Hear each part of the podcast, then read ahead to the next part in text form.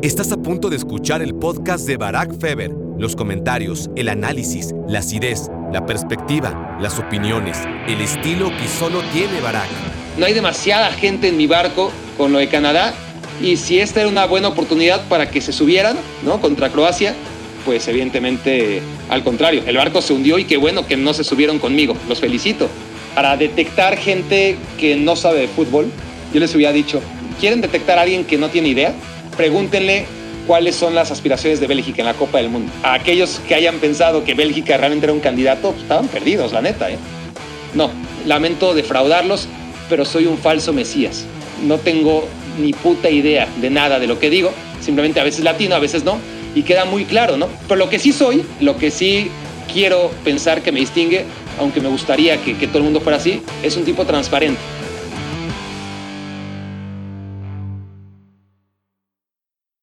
Hola, hola, hola. Bienvenidos al día número 8 de Reflexiones Mundialistas en exclusiva a través de Me Quiero Volver Chango. Gracias por hacerme su cómplice para matar el tiempo. 20 días nos quedan de Copa del Mundo. Llevamos 8 y miren ya la carita que traigo. Qué barbaridad. Es muy hábil de mi parte también culpar al pobre mundial como si no tuviera suficientes cuentas que rendir ante distintos tribunales, como para encima llegar yo a achacarle pues esto que es inevitable, que pasan los meses, los años, los mundiales, ¿no? Es inevitable y pues va quedando lo que va quedando. Le estoy hablando, evidentemente, ahora mismo a quienes hacen favor de seguir este podcast a través de YouTube. Los que solamente lo están escuchando, no se agüiten, no se sientan mal. Al contrario, siéntanse bien de que no me tienen que ver, ya suficiente con escucharme. Pero bueno, gracias en realidad por ¿qué? estar aquí un día más, una noche más no lo sé, con estos horarios me he dado cuenta que hay mucha gente que, para empezar, la, mayoría es gente que no se ha ido a dormir, ¿no? Entonces yo les llamo aves tempraneras cuando en realidad son aves nocturnas, son búhos la mayoría de ustedes, como yo mismo. Luego, obviamente, hay gente que va escuchando el, este episodio a lo largo del día o incluso días después, un poquito perdidos, por cierto, pero bueno, saludos, estén donde estén y estén cuando estén.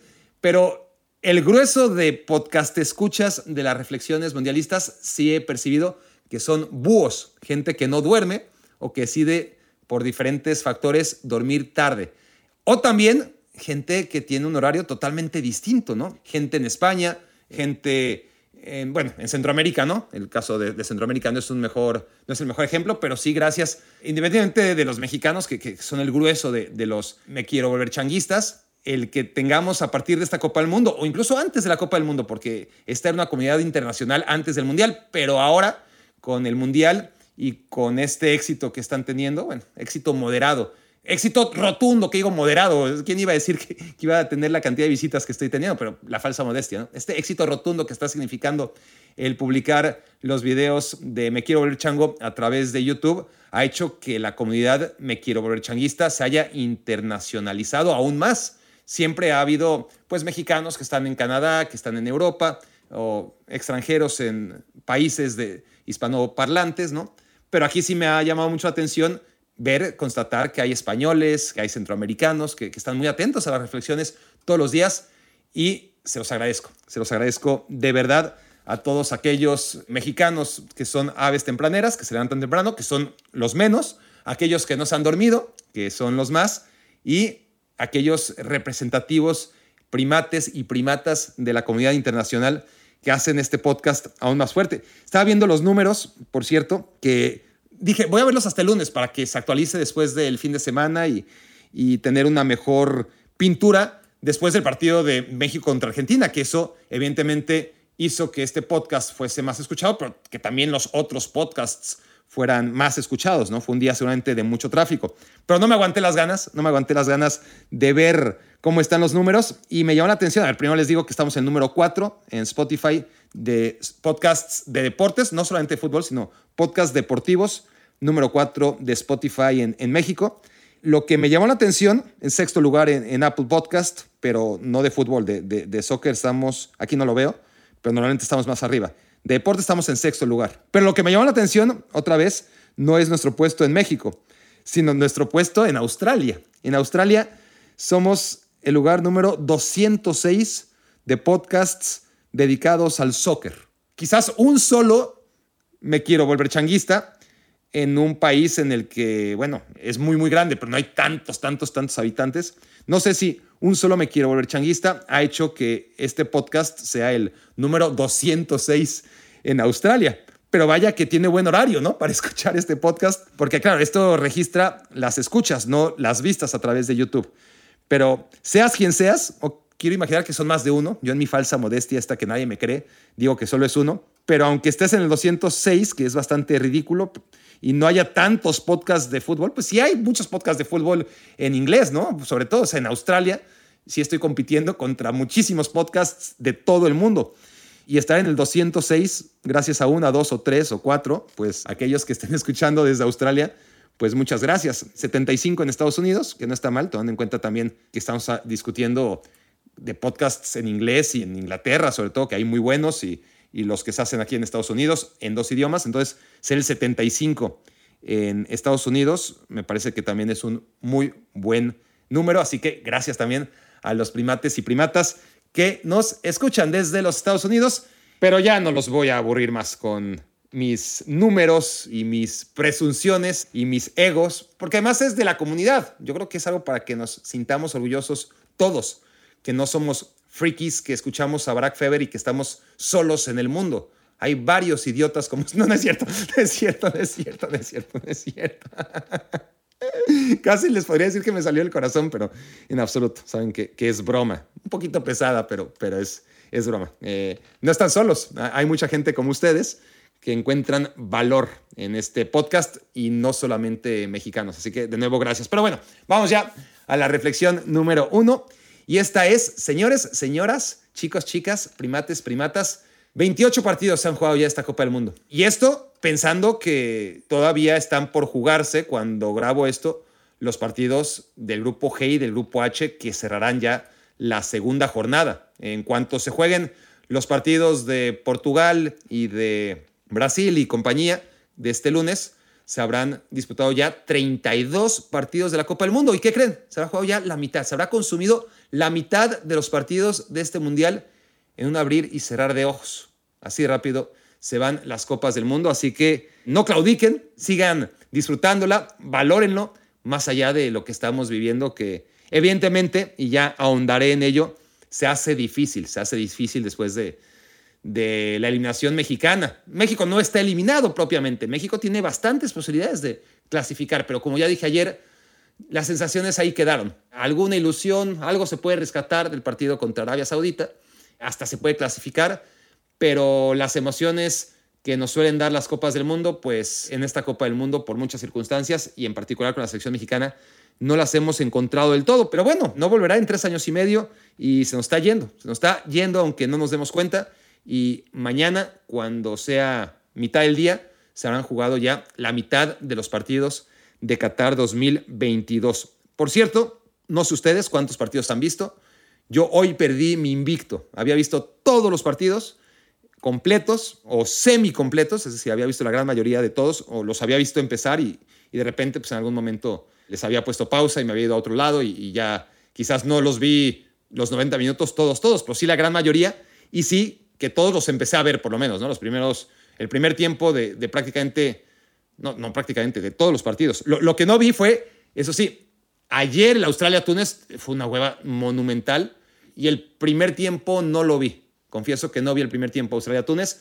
Me desperté para ver el segundo y, luego supe que no me había perdido de, de, nada. Viendo el resumen del primer tiempo, pude constatar que no me perdí de nada. Pero hoy sí, hoy claudiqué. Seguramente por la resaca del México contra Argentina, estaba menos motivado, como la mayoría de ustedes, para ver el Costa Rica contra Japón a las 5 de la mañana, hora local.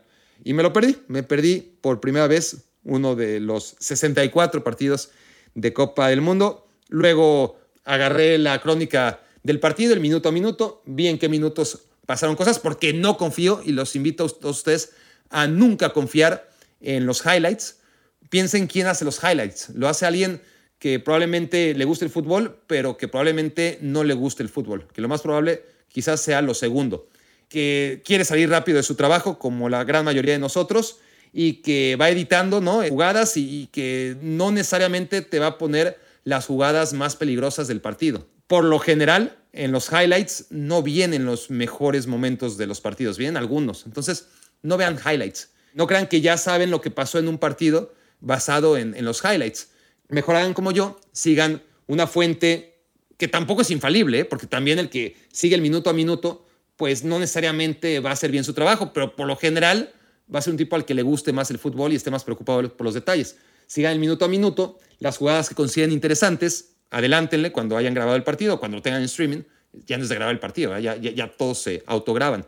Pero en fin, cuando lo tengan ahí a disposición, váyanse a los minutos que, que va destacando el minuto a minuto y así ustedes mismos se van haciendo su propio resumen y no dependen de un baboso que hace mal su trabajo. Pero sí, fue el Australia-Túnez el, el, primer medio partido que perdí y hoy el Japón contra Costa Rica, el segundo encuentro que me perdí ahora sí de manera completa. Reflexión número 3 tiene que ver con la selección de Canadá. Yo ya estaba bastante achicopalado después del resultado de México y más que el resultado que era más o menos predecible después de el planteamiento de la selección mexicana en contra de, Argentina del que ya hablé largo y tendido ayer y en el que no ahondaré más. Pero como les había dicho también en un podcast anterior, yo este mundial era canadiense adopté a Canadá como mi selección, sabiendo que no iba a durar más de tres o cuatro partidos. No, no sabía que iba a durar dos, porque Canadá está eliminada, solamente dos selecciones a estas alturas, en espera de lo que pase en el grupo G y en el grupo H, solamente dos selecciones han perdido sus dos partidos, Qatar y ahora la selección canadiense. Y además fue de la manera más cruel posible, porque quienes sigan mis videos de YouTube, y si no lo hacen, los invito cordialmente a hacerlo, en mi canal Barack Feber, sabrán que durante varias temporadas, durante un par de temporadas, estuve mame y mame y mame con André Kramaric. Cualquier video de jugadores infravalorados, de futbolistas que estaban a punto de dar el salto a un equipo grande y luego ¿no? pasaron las temporadas y ya se convirtió en aquellos que nunca dieron el salto a un equipo grande. Pero André Kramaric, el delantero croata del Hoffenheim, para mí es una figura de, culto. Increíblemente no salió el Hoffenheim nunca, un futbolista que hacía durante 5 o 6 temporadas 15, 20, 25 goles y que, bueno, yo estuve hablando de Kramaric una y otra vez. De hecho, si se meten a, mi canal de YouTube, verán que entre las glorias que aparecen en el banner de arriba, que distingue al, al canal, que es como el forro de los cuadernos cuando íbamos a la escuela. Algunos de ustedes van a la escuela todavía, pero no creo que con forro. El tema es que Kramaric es una de las figuras que están ahí en el banner de, Cali Arena, porque claramente fue un tipo al que identifiqué siempre como este es de los míos. Este es un tipo que es venerado por Barack Feber, André Kramaric. Resulta que lo abandoné. Lo abandoné las últimas dos temporadas, o, la última temporada más bien, ¿no? el, último año, porque las últimas dos temporadas, de hecho, su rendimiento bajó mucho. Ya es un futbolista de 31 años ya su cantidad de goles y su implicación en el juego del Hoffenheim, siendo un futbolista súper talentoso. Si no conocen a André Kramaric, sepan que más que un goleador, es un futbolista que se mueve en el eje de ataque, pero que te puede jugar por la banda y que es sumamente técnico, muy, muy fino, extremadamente fino. Y que jugó la Copa del Mundo en Rusia 2018 y, y metió gol también. Solo que no era titular porque Manchukic lo era, ¿no? Y en todos los análisis previos que hice de esta Copa del Mundo, me vi tentado a hablar de André Kramaric y no lo hice nunca. Pensé que ya había pasado. No hablé de él ni para bien ni para mal, porque honestamente creí que ya era un cartucho quemado a los 31 años y con dos temporadas yendo a la baja, ¿no? Con el Hoffenheim. Pero con la selección croata, pues tenía la oportunidad de ser titular porque Mandzukic se retiró, porque Rebic está peleado con el entrenador después de haberlo insultado tras la caída de Croacia en la Eurocopa y quedó el futbolista del Hoffenheim, ¿no? André Kramaric como el 9 del equipo. Y sin embargo, le di la espalda y a huevo, a huevo, apareció Kramaric y fue la figura de Croacia contra mi Canadá. Y bien merecido me lo tengo por traicionar a, uno de mis hijos, porque ni siquiera he hablado demasiado de Kramaric Me Quiero Volver Chango. Yo creo que, que he hablado lo mínimo, si es que he hablado alguna vez. Así que para muchos será novedad que en realidad me esté ya ahora mismo, parece que colgando ¿no? al tren del mame de André Kramaric, que, ahora mismo, justamente después de sus goles y, una actuación muy buena en general, ¿no? En contra de la selección de Canadá, esa definición prolija que, que está al alcance de muy pocos, pues Kramaric tiene el reconocimiento que, mereció hace mucho tiempo y que yo dejé de dárselo. Y así es la vida, ¿no? Lo, hace en contra de, mi selección canadiense. Que bueno, este, este, mundial ha sido de sorpresas, como muchos, no, diría que como todos, porque este sí fue de, de, inicio, de golpe y porrazo, porque de repente las sorpresas caen en la jornada 2 o en la jornada 3 con los equipos grandes un poco más relajados, pero desde la jornada 1, pues sí pasó con el México-Alemania en 2018, pasa de vez en cuando, pasó obviamente, todo el mundo recordamos el Argentina-Camerún, esa inauguración de 1990 o la de 2002, Francia contra Senegal. Hay varios ejemplos, pero aquí era, es que un día fue lo de Arabia Saudita contra Argentina y al siguiente lo de Japón contra Alemania. Pero ¿cómo son las cosas, no? Que normalmente esos campanazos, yo creo que esa es una estrategia que la gente que sabe apostar debe tener muy clara, ¿no? En cuanto un equipo da una sorpresa, apuesta contra él. Es, yo creo que infalible. O si no infalible, es una apuesta muy segura, ¿no? Un equipo que da una gran sorpresa, al siguiente partido, pues entre que se relaja de alguna manera o está muy cansado o el rival también está consciente de, de, lo que se va a enfrentar, entonces ya no lo agarra con la guardia baja. Muchos factores o simplemente la fortuna que tuvieron en el partido, que siempre necesitas fortuna para dar un resultado inesperado, más allá de todo lo que necesitas, que no solamente es fortuna, obviamente. Pero bueno, no soy un tipster, soy muy bueno, eso sí. Las veces que casas de apuesta han confiado en mis proyectos, sin que sean santos de mi devoción, pues he aceptado honestamente su sucio dinero y he sido tipster y he sido realmente muy bueno, la verdad. Qué mal que yo lo diga, pero si no lo digo yo, ¿quién lo va a decir? Tengo que ser yo. Entonces, creo que esa es una gran estrategia, honestamente, y, cuando una casa de apuestas vuelva a sumarse, pues la voy a, la voy a asumir. Cada vez que vea a un equipo dar una sorpresa, voy a apostar en contra de él a la siguiente. Yo creo que es no solamente inercia deportiva y lógica elemental, sino que debe tener también una base científica, ¿no? El, el no apostar a que van a pasar dos cosas extraordinarias de manera consecutiva. Entonces, claro, la campanada de Arabia Saudita en el primer partido y en el segundo pierden contra Polonia. Pierden contra Polonia siendo mejores, pero pierden de todas formas. Normalmente los equipos Cenicienta tienen eso, ¿no? Pueden ganar y, pueden seguir jugando muy bien, pero ya no les va a alcanzar por un factor u otro. Y contra Japón, contra la selección de Polonia, fueron mejores, como Japón fue mejor que Costa Rica, ¿no? Y después de que Japón le gana a Alemania y que Costa Rica pierde como pierde ante España, pues era muy, muy difícil pensar que Japón no le iba a ganar a Costa Rica, ¿no? A lo mucho empatar, porque decía, si Costa Rica de dónde le va a meter gol a Japón? Y resulta que, que sí encontró de dónde, ¿no? Entonces, Japón empieza ganándole a la selección alemana y al segundo partido pierde contra Costa Rica. Arabia Saudita empieza ganando la Argentina, al segundo partido agarra y pierde contra Polonia. Canadá debió, debió, sin duda, ganar la Bélgica, pero no ganó, no empató, perdió, pero bueno, dejó esa sensación de, que debió ganar. Penales que no le marcaron, un par de ellos, un penal fallado encima, circunstancias de partido, una sola llegada de Bélgica, un pelotazo, un error defensivo y gol, en fin, cosas que pasan.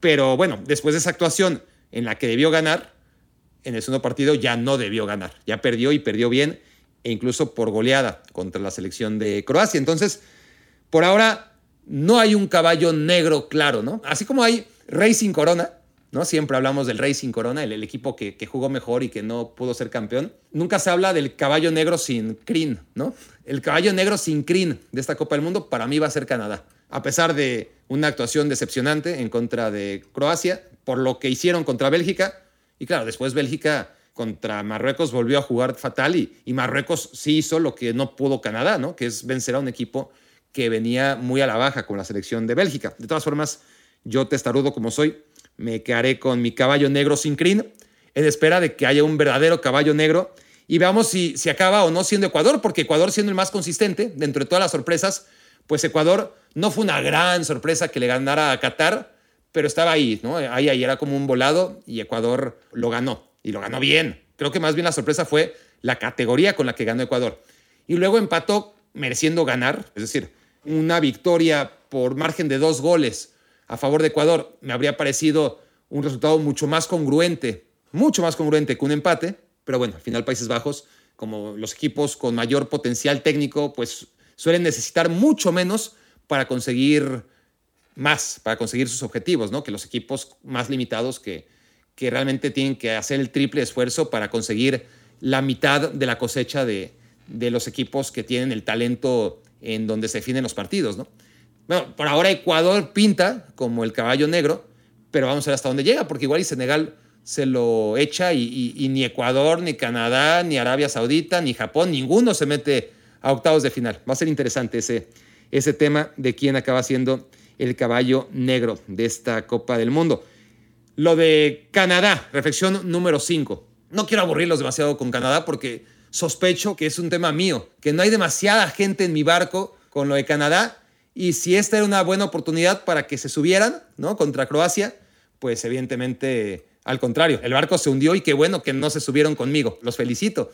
Pero bueno, aquellos que sí hayan estado conmigo y que quieran entender qué pasó con Canadá, yo creo que pasó en parte lo que le pasó a Argentina, que lo comenté en su momento contra Arabia Saudita, y que le ha pasado a tantas selecciones. Es decir, tú tienes una oportunidad en el primer minuto de juego, metes gol y es lo peor que te puede pasar. Es lo peor que te puede pasar en muchos contextos, no siempre, pero, lo hemos visto muchas veces, ¿no? Partidos en los que arranca, arrancas bien, a la primera jugada, gol. Y a veces, muy pocas veces creo yo, ese es el primer síntoma de una goleada. Lo primero que te viene a la cabeza es, bueno, si metieron gol al minuto uno van a meter 90 goles, ¿no? O por lo menos cinco, cuando menos cinco.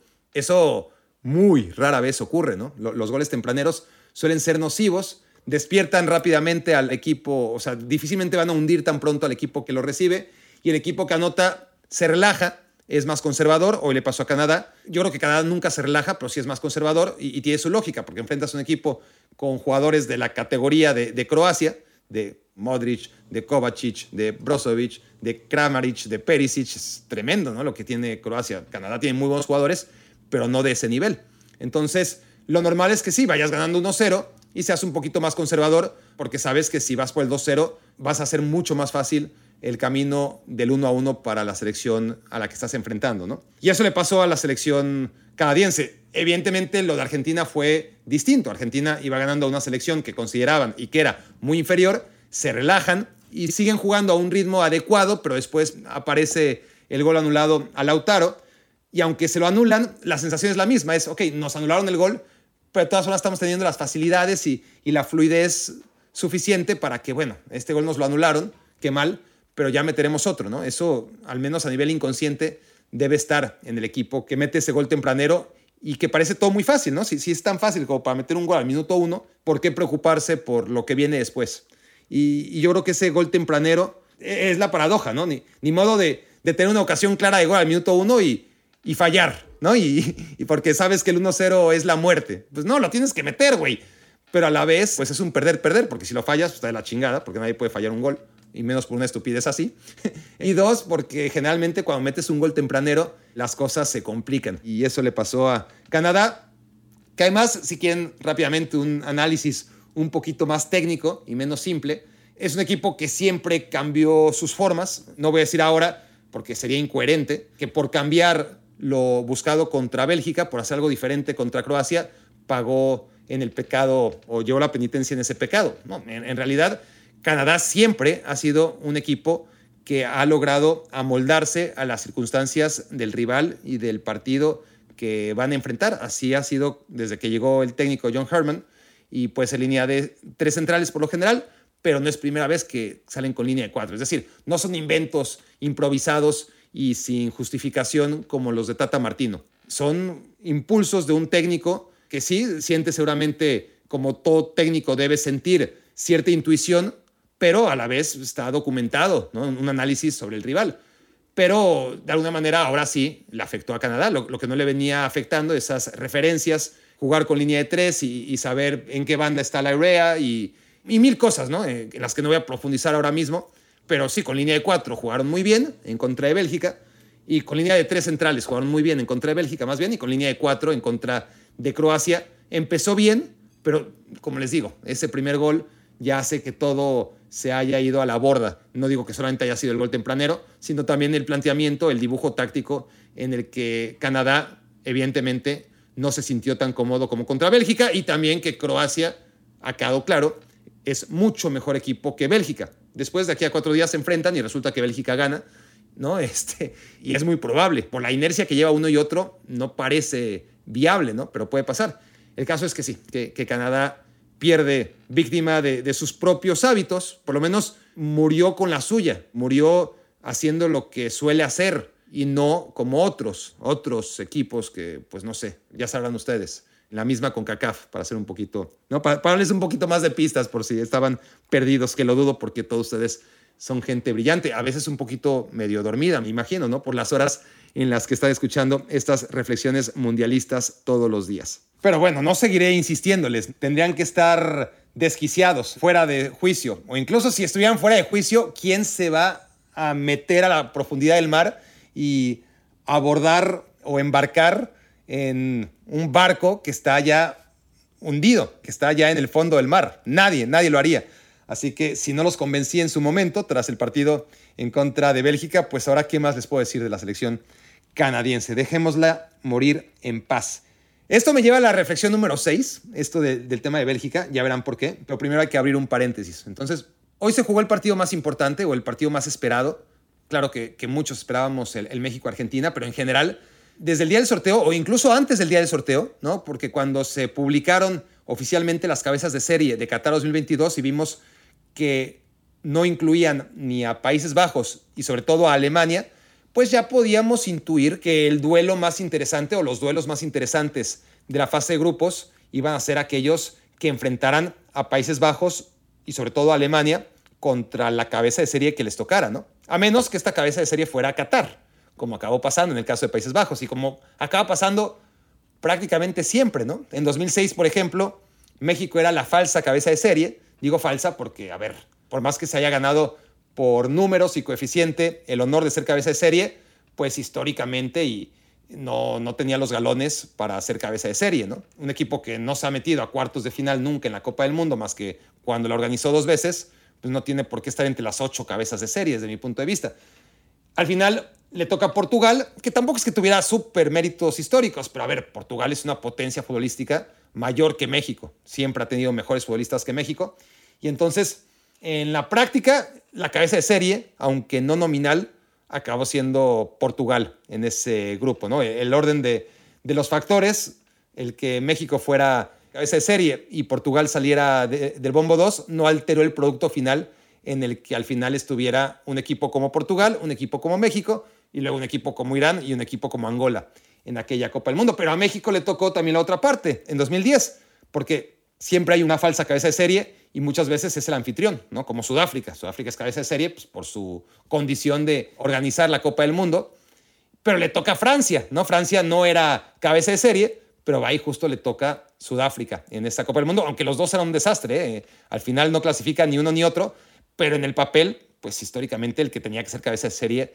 era Francia, ¿no? Y así ha sucedido muchas veces. Eh, bueno, cuando no sucedió fue en el Mundial pasado, ¿no? Porque es un Mundial en el que aparte, ya de inicio no estaba Países Bajos y no estaba la selección de Italia, ¿no? Entonces había más huecos para hacer cabeza de serie. Y Rusia ocupaba uno como anfitrión y otro Polonia. Polonia se ganó increíblemente también una cabeza de grupo y no les tocaron a ninguno de los dos rivales de esos llamados a ganar el Mundial, ¿no? Que, que partieran del bombo 2.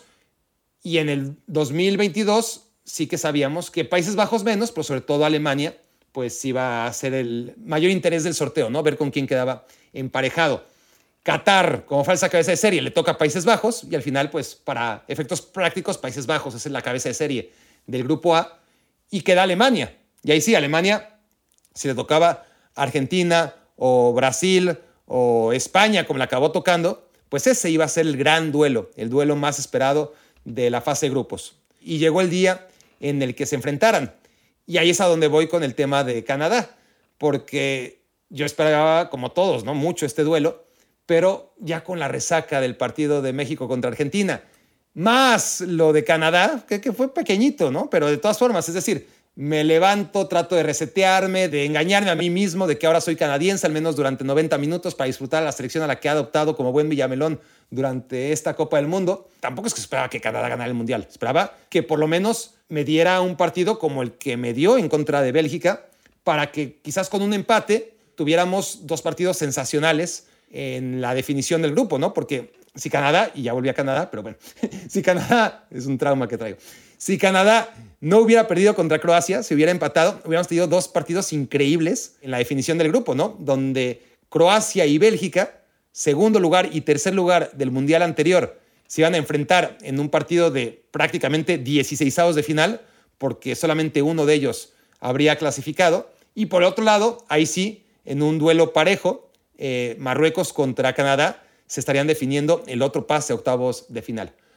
Lo cual no sucedió y yo pues ya venía con esos dos golpes eh, en la frente y ya fue mucho más difícil que me entusiasmara demasiado con el Alemania-España. En sí, el primer tiempo fue flojo. O sea, yo entiendo que, que, tácticamente pudo haber sido muy rico y jugado muy bien a nivel estratégico para los paladares más exquisitos, bla, bla, bla. Yo no estaba en el ánimo de, andar disfrutando esas mamadas.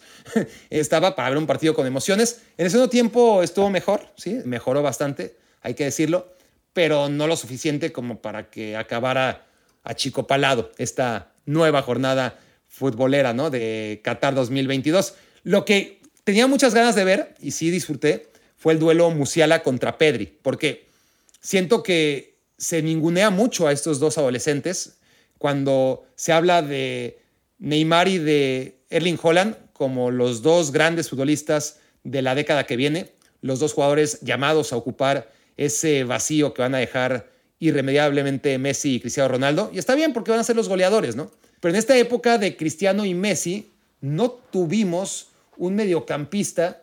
Kevin De Bruyne seguramente es lo que más se acerca. Otros que estuvieron a un buen nivel durante 3, 4, 5 años, pero que no fueron algo sensacional, ¿no? a lo largo de, sus carreras o que, no dilataron sus carreras al nivel insólito, porque pues, también, ¿qué, estamos pidiendo? ¿no? Alguien que aguante 10, 15 años lo de estos dos fenómenos es imposible, ¿no? Pero, pero pues claro, Xavi y Iniesta estuvieron bien, sin duda alguna. Yo creo que si hablamos de los sucesores de Cristiano Ronaldo y de Messi, también podríamos hablar de quién están para sustituir a, a Xavi y Iniesta. Lo que pasa es que Cristiano Ronaldo y, Messi todavía están, ¿no? Entonces está como, oh, ¿qué va a pasar cuando dejen ese vacío? Y como Iniesta y Xavi ya no están, Iniesta todavía está en activo, pero está claro que para efectos prácticos ya no está, ¿no? Pero ese hueco que ahora mismo nadie ocupa y el único mediocampista de gran resonancia probablemente sea Kevin De Bruyne, hay unos chicos que se llaman precisamente Pedri y Jamal Musiala, y también agregaría a Phil Foden, que prometen que la lucha por el balón de oro no solamente sea de dos, a menos que se prioricen los goles y nada más que los goles, lo cual no me sorprendería, ¿no? Porque así como Iniesta y Xavi nunca tuvieron su recompensa a nivel trofeo individual, pues quizás Pedri, Musiala y, Foden tampoco aspiren a ello. Pero Iniesta y Xavi no empezaron a deslumbrar tan jóvenes. Bueno, sí, sí, pero no al nivel en el que se encuentran ahora mismo Musiala y, y Pedri, que son de los que estoy hablando, ¿no? Agregaría incluso insisto, a, Foden, y habrá quien en otras posiciones del campo diga, oye, y Rodrigo y Vinicius, y, honestamente hay mucho talento joven, y no todos van a, es decir, que a los 19, 20, 21 años estén donde están, no significa que van a mantener la forma.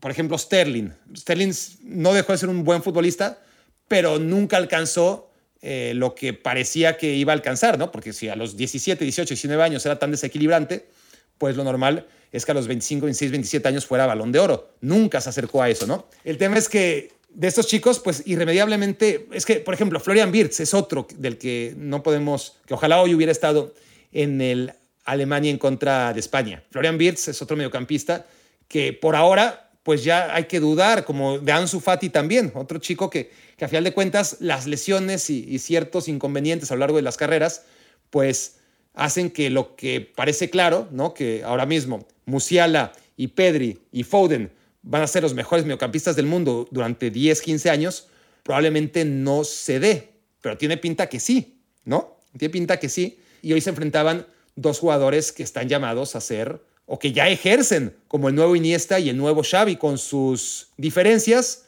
y con todo lo que tienen de similar. Sobre todo, creo que la comparación más justa dentro de lo loco que siempre comparar futbolistas, porque no hay futbolistas iguales como no hay seres humanos iguales, ¿no?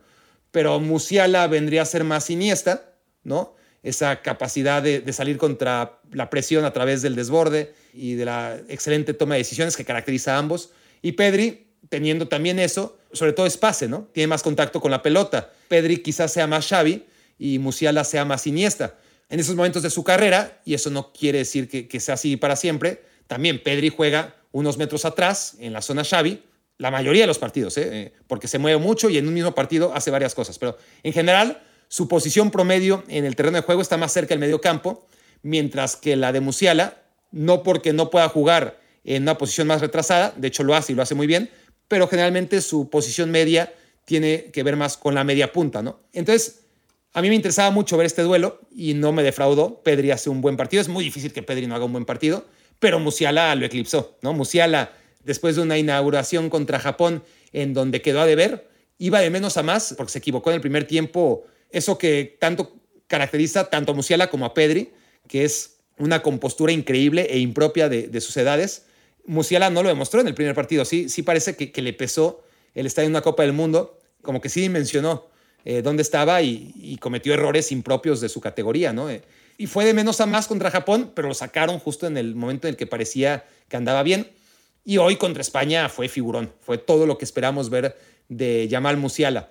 Va a ser una gran trayectoria de ambos. Eh. Ojalá lleguen hasta donde pintan, porque insisto, ¿no? Este, si hay tanto morbo por ver quiénes van a ser los nuevos Cristiano y Messi, y todos sabemos que ni Holland ni Mbappé van a llegar a esas alturas, sí pienso que hay un vacío en el medio campo, ese vacío que dejaron como referentes Xavi e Iniesta, y que Pedri y que Musiala deben ocuparlo y, y disputarles, si las votaciones empiezan a ser más justas, los balones de oro a los goleadores ¿no? del presente y del futuro. Hay una cosa más de este grupo y de este enfrentamiento que me llamaba la atención, que al final los dos equipos tenían lo que querían, ¿no? Más allá que España se fue arriba, que Alemania metió el 1-0 y primero y que el gol de Rudiger fue anulado, es decir, no digo que, especularan, pero al final el empate le venía bien a España porque se mantenía en primer lugar de grupo y a Alemania pues le venía también de perlas no quedarse con cero puntos, mejor con tres que con uno, pero el gran partido de Alemania lo jugó sin jugar Alemania, ¿no? Este, donde realmente se ponía en juego la continuidad de Alemania en la Copa del Mundo fue horas antes, a, primeras horas de la mañana, cuando Japón perdió en contra de Costa Rica. Costa Rica le hizo el gran favor a Alemania porque un resultado adverso, una victoria de Japón, habría hecho que el empate eliminara a Alemania, ¿no? De pronto se topa con que Costa Rica le hace el favor y, y ya el empate no es tan malo. Es más, no es malo comparado con el desastre que hubiera significado porque habría sido su, su eliminación. Entonces, con esto en mente, hay un tema muy curioso en el grupo E. En este grupo, en el que están dos grandes potencias y dos candidatos a ganar la Copa del Mundo, uno ve los cruces y claro, así como veíamos Argentina-Arabia Saudita y pensábamos que Argentina iba a ganar y veíamos Japón contra Alemania y, pocos pensaron que realmente Japón tenía posibilidades. Y en el fútbol ocurren resultados con los que no contamos, lo normal sigue siendo, y era desde el día del sorteo, que Brasil acabe primero de grupo. Que no juega Neymar y que Camerún la sorprende o, que Suiza le gana y que no acabe en primer lugar de grupo, pues no se puede descartar, es poco probable. O que en octavos de final la agarra Uruguay o la agarra Portugal o la agarra Ghana o la agarra Corea del Sur y la elimina en octavos de final. Hemos visto cosas así, hemos visto cosas así para descartarlo. Pero, de todas formas, lo más probable es que Brasil se meta a cuartos de final como líder de grupo, ¿no? ¿Por qué digo esto? porque en las llaves ya sabíamos que el ganador del grupo de Alemania y España, si avanzaba después de octavos de final, se iba a enfrentar a Brasil. En el contexto del que estoy hablando, ¿no? Tomando en cuenta que Brasil quedase primer lugar de grupo y ganara su partido de octavos de final. Entonces, este es un añadido interesante. No digo que lo contemplaran o que estuviera necesariamente en la mente, sobre todo, todavía si hubieran ganado tanto España como Alemania sus partidos, pues Alemania no tendría esa necesidad de sacar algo de este partido contra España. Y sí podríamos pensar, quizás, que tratándose de España y de, Alemania y de lo ambiciosos que son y, de los equipos que tienen, pues al final tienes que enfrentar a Brasil, como se dice siempre, ¿no? Y si es en cuartos de final o en la semifinal o en la final, pues da lo mismo, lo tienes que enfrentar. Da lo mismo y no, ¿no? Porque hay ciertas potencias que no pueden prometer o comprometerse a ganar el Mundial, porque hay solamente una Copa del Mundo y hay cuatro o cinco equipos armados para ganarla, ¿no? Si hubiera cuatro o cinco copas del mundo sería distinto, ¿no? Estarían obligados a ganar una de las cuatro o cinco copas del mundo. Lo que sí hay es cuatro lugares en semifinales, cuatro plazas para equipos que lleguen hasta el final y jueguen siete partidos y se regresen después que todos los demás. A eso sí que están comprometidos la selección española y la selección alemana.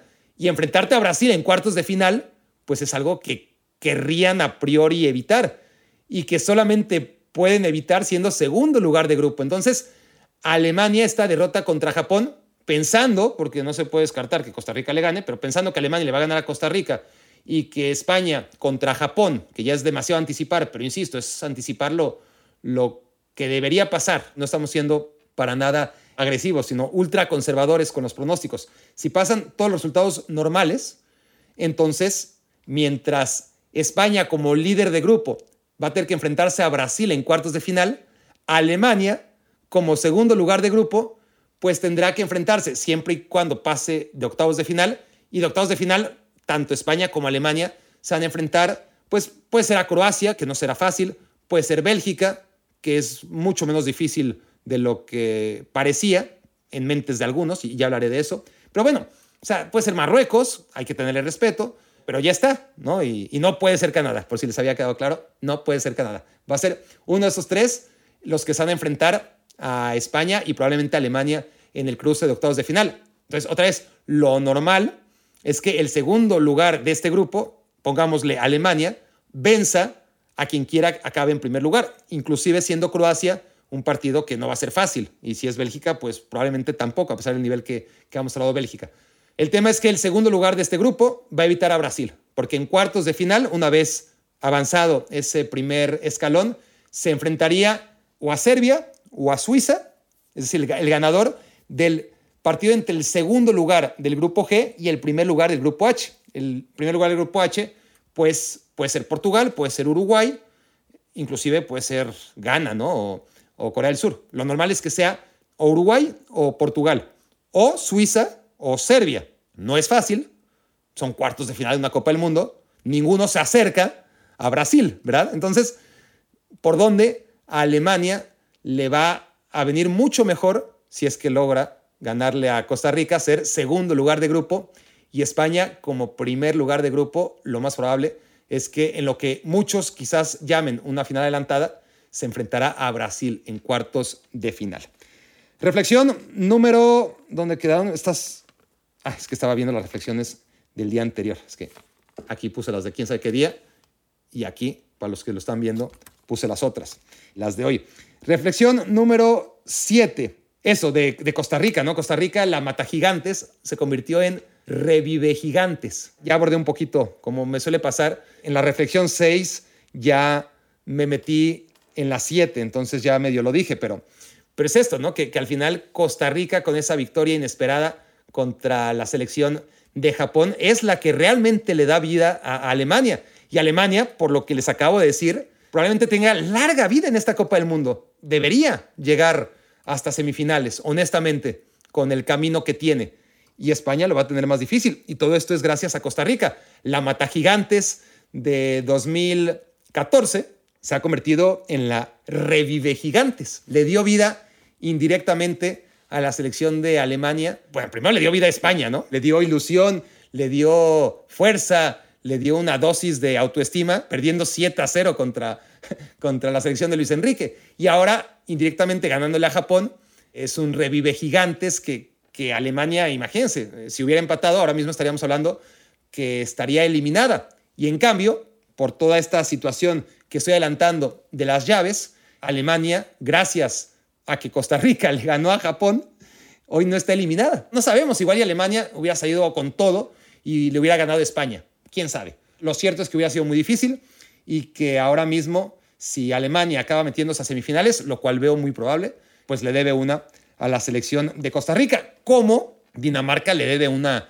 a Australia, ¿no? Porque Dinamarca ayer se permitió perder en contra de Francia, Dinamarca que para muchos era favorita a caballo negro en este mundial, cosa que yo no comprendí del todo, no, no, no me parece una selección como me la pintan y lo he comprobado en estos dos partidos. La selección danesa, si hubiera perdido contra Francia y antes Australia no le hubiera ganado a Túnez, Dinamarca estaría eliminada, ¿no? Porque Túnez con una victoria sobre Australia, pues no estaría eliminada necesariamente, pero por lo menos ya no tendría la clasificación en sus manos, ¿no? Quizás Dinamarca seguiría en lisa, pero ya dependería de una Francia clasificada y si Túnez le saca el empate a Francia, adiós Dinamarca, ¿no? Entonces, Dinamarca que se enfrenta en el último partido precisamente a la selección de Australia, pues le debe una a los canguros porque le hicieron el paro, le hicieron el paro los australianos ganándole ayer a, a Túnez y con eso dándole margen de error a los daneses de perder el partido que acaban perdiendo contra Francia y, y probablemente se metan octavos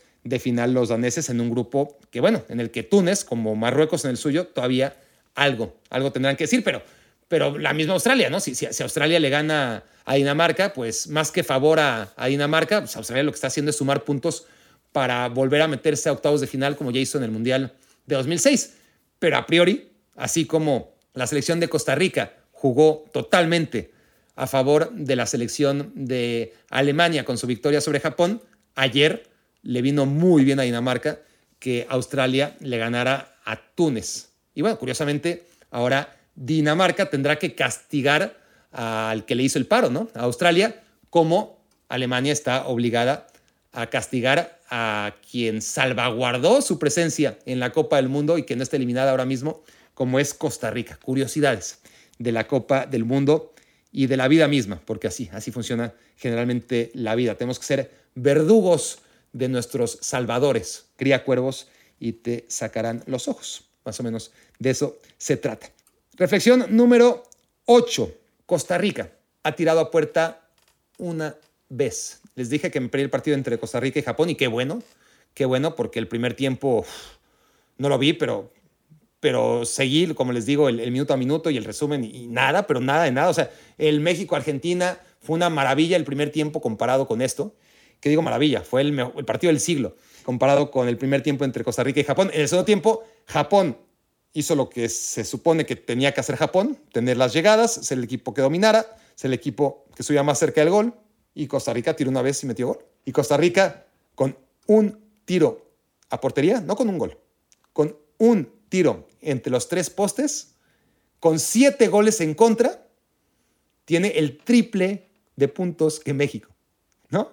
con un solo tiro a puerta y con siete goles recibidos en contra de España, está tres veces mejor que México. Tiene tres puntos y México tiene un punto. Y esto, pues, para contextualizarlo en, CONCACAF, nada más, ¿no? Cómo es el fútbol. Y, si hay un equipo rentable, ese es Costa Rica, ¿no? Qué, qué mayor rentabilidad que, que llegar a, a alturas del Mundial después de haber perdido 7 a 0, ¿no? Con un solo tiro a la portería rival en 180 minutos y tener tres puntos y, y depender de ti mismo. Claro, tienes que enfrentar a Alemania y a, ver cómo le va, pero vaya que ha sido rentable la selección de Costa Rica.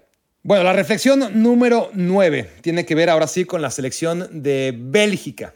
La verdad es que era una muy buena oportunidad antes de la Copa del Mundo para detectar gente que no sabe de fútbol. Yo les hubiera dicho, ¿quieren detectar a alguien que no tiene idea?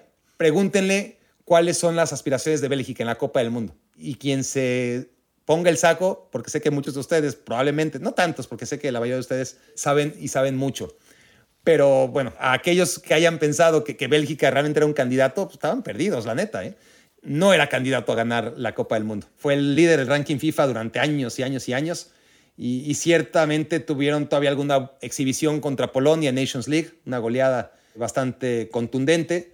Pero en realidad, y lo venía diciendo días y días antes de la Copa del Mundo, ¿no? Como lo decía de Argentina, la diferencia es que, bueno, no, no hay tanta diferencia. Así como Argentina tenía y tiene algunas certezas, como Neymar, como Messi, como Lautaro, y a diferencia de Bélgica, una inercia positiva, que colectivamente el, equipo se le ve bien, y un antecedente con la Copa América, pues Bélgica tenía un antecedente pues en el que en la Eurocopa le ganan a Portugal en octavos de final, cambiando la manera en la que jugó siempre Bélgica una Bélgica mucho más conservadora, una Bélgica como la que hemos visto en esta Copa del Mundo, más, pero que le vino muy bien en ese partido octavos de final contra Portugal, ¿no?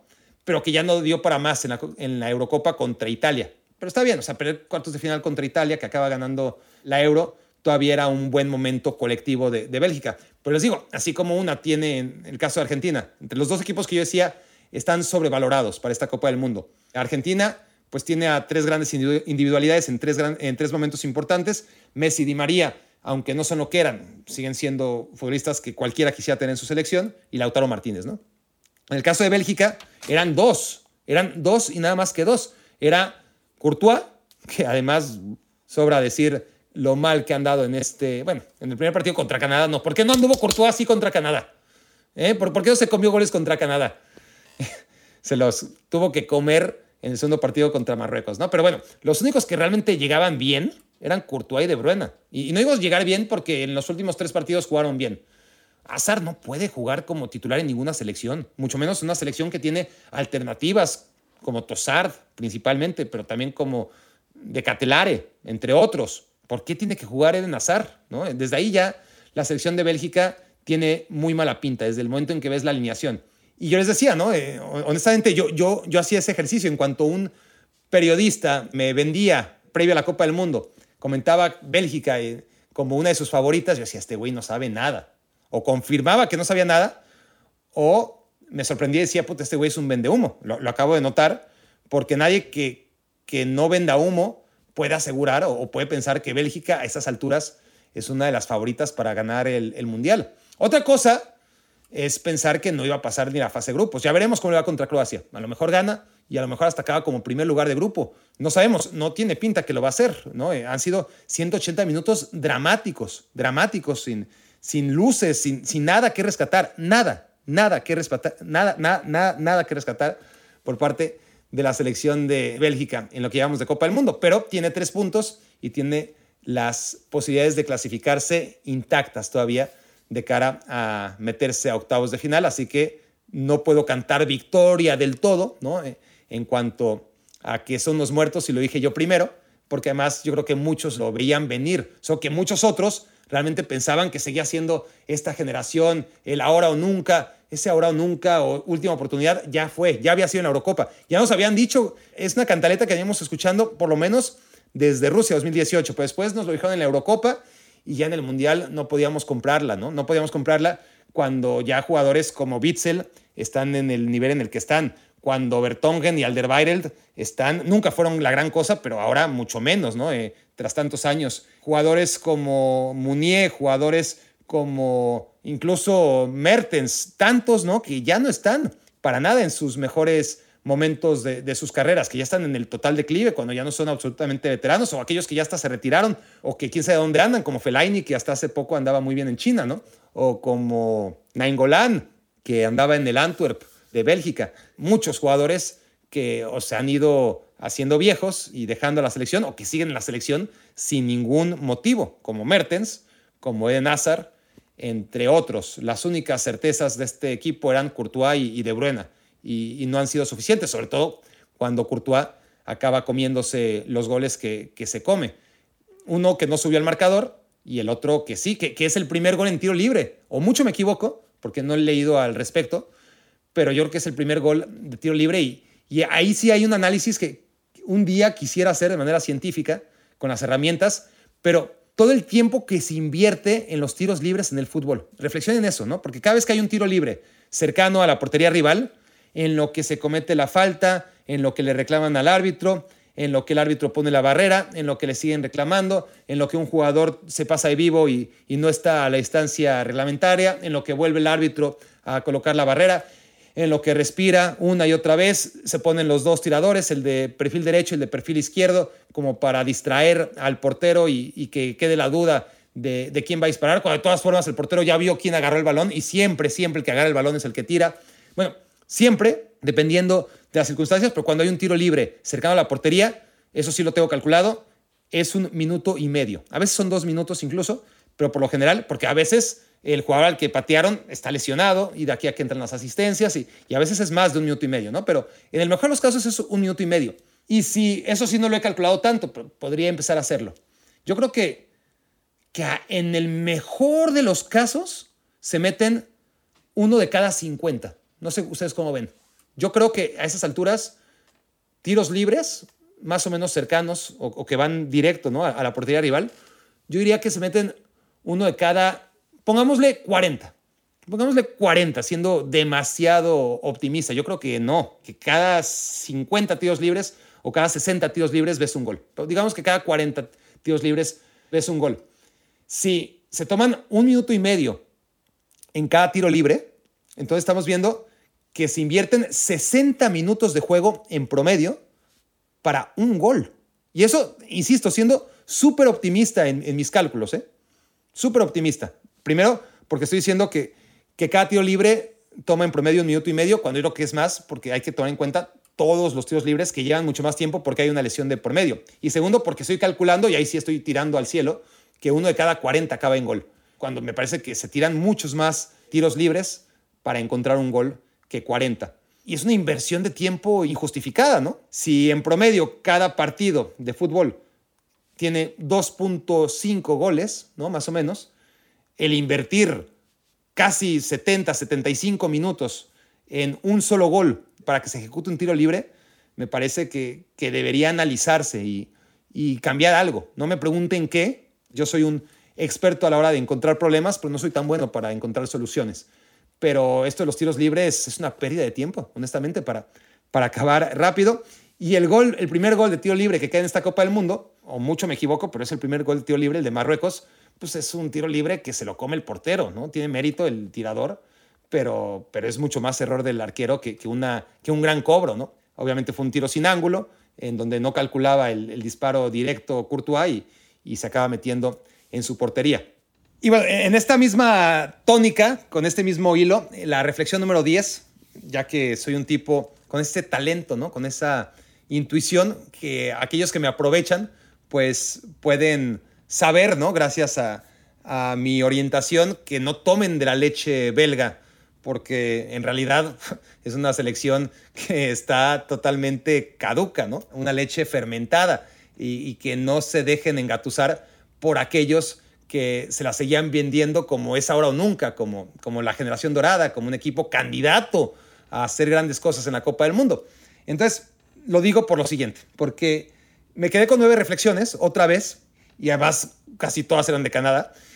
Entonces, hice lo mismo que la otra vez. ¿Se acuerdan? Les dije la otra vez que mi mejor fuente de inspiración soy yo mismo para encontrar una nueva reflexión. Entonces dije, así como el otro día me fui a las reflexiones de Sudáfrica 2010, que en su momento se publicaban en futbolsapiens.com y en el diario Milenio, y que ahora están en barackfever.com, más que nada para mí, ¿no? Para este tipo de momentos en que necesito autofusilarme algo, pues aquí más que autofusilarme era, pues así como hace unos días estaba buscando una reflexión y me encontré sin querer con un pronóstico que no me acordaba haber hecho, que fue el de decir en 2010, después del primer partido de una Alemania joven con la que muy pocos contaban, con la que nadie contaba. Alemania en 2010, después de su primer partido, yo dije, esta generación de chicos se va a presentar en 2014, va a ganar la Copa del Mundo y, va a dar el nuevo maracanazo. Dije todo eso y se cumplió. Lástima que no me di cuenta en 2014, lástima que no me autofusilé mis reflexiones en 2014, pues porque habría tenido mucho más valor levantar el cuello justo en 2014 y no ocho años después. Pero bueno, de todas formas lo hice con un descaro que solamente puede colgar de mi ego, ¿no?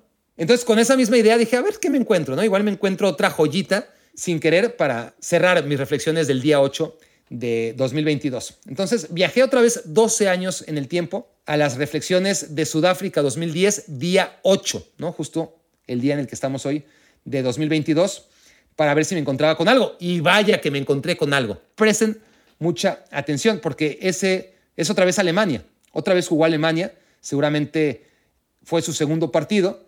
El segundo partido fue contra Serbia, si no me equivoco, ¿no? El primer partido, cuando yo estaba eufórico y dijo, eh, esta, esta generación increíble, dije lo que dije y se cumplió, fue contra Australia, yo creo que fue la goleada contra Australia. El segundo partido lo pierden contra Serbia, yo creo que esta reflexión, porque no lo pongo, no lo escribo, pero creo que fue por el partido contra Serbia, ¿no? Pongo. Reflexión número dos, día 8, las reflexiones de Sudáfrica 2010. Expulsaron a Close tras dos faltas duras, pero sin asomo de violencia. En algún lugar de Río de Janeiro, probablemente bien acompañado, Ronaldo lo habrá festejado. Miroslav Closet, y aquí no es un error de dedo, le puse Closet entre comillas para que se viera que no era error de dedo, que, que lo consideraba un armario, no un bulto. Ronaldo lo habrá festejado. Miroslav Closet no alcanzará su récord ni volviendo a nacer.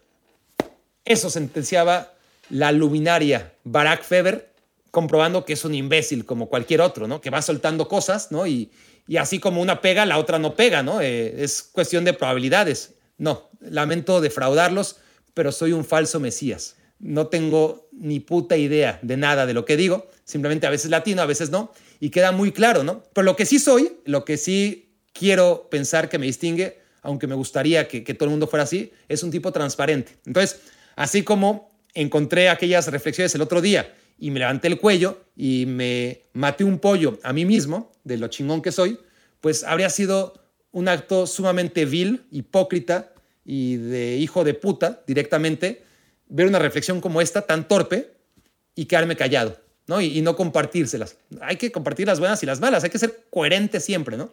Entonces, y además me sirvió para compartir, que, que al final era mi, mi objetivo número uno, ¿no? El compartir una última reflexión y volví a encontrarla en mis reflexiones de hace 12 años.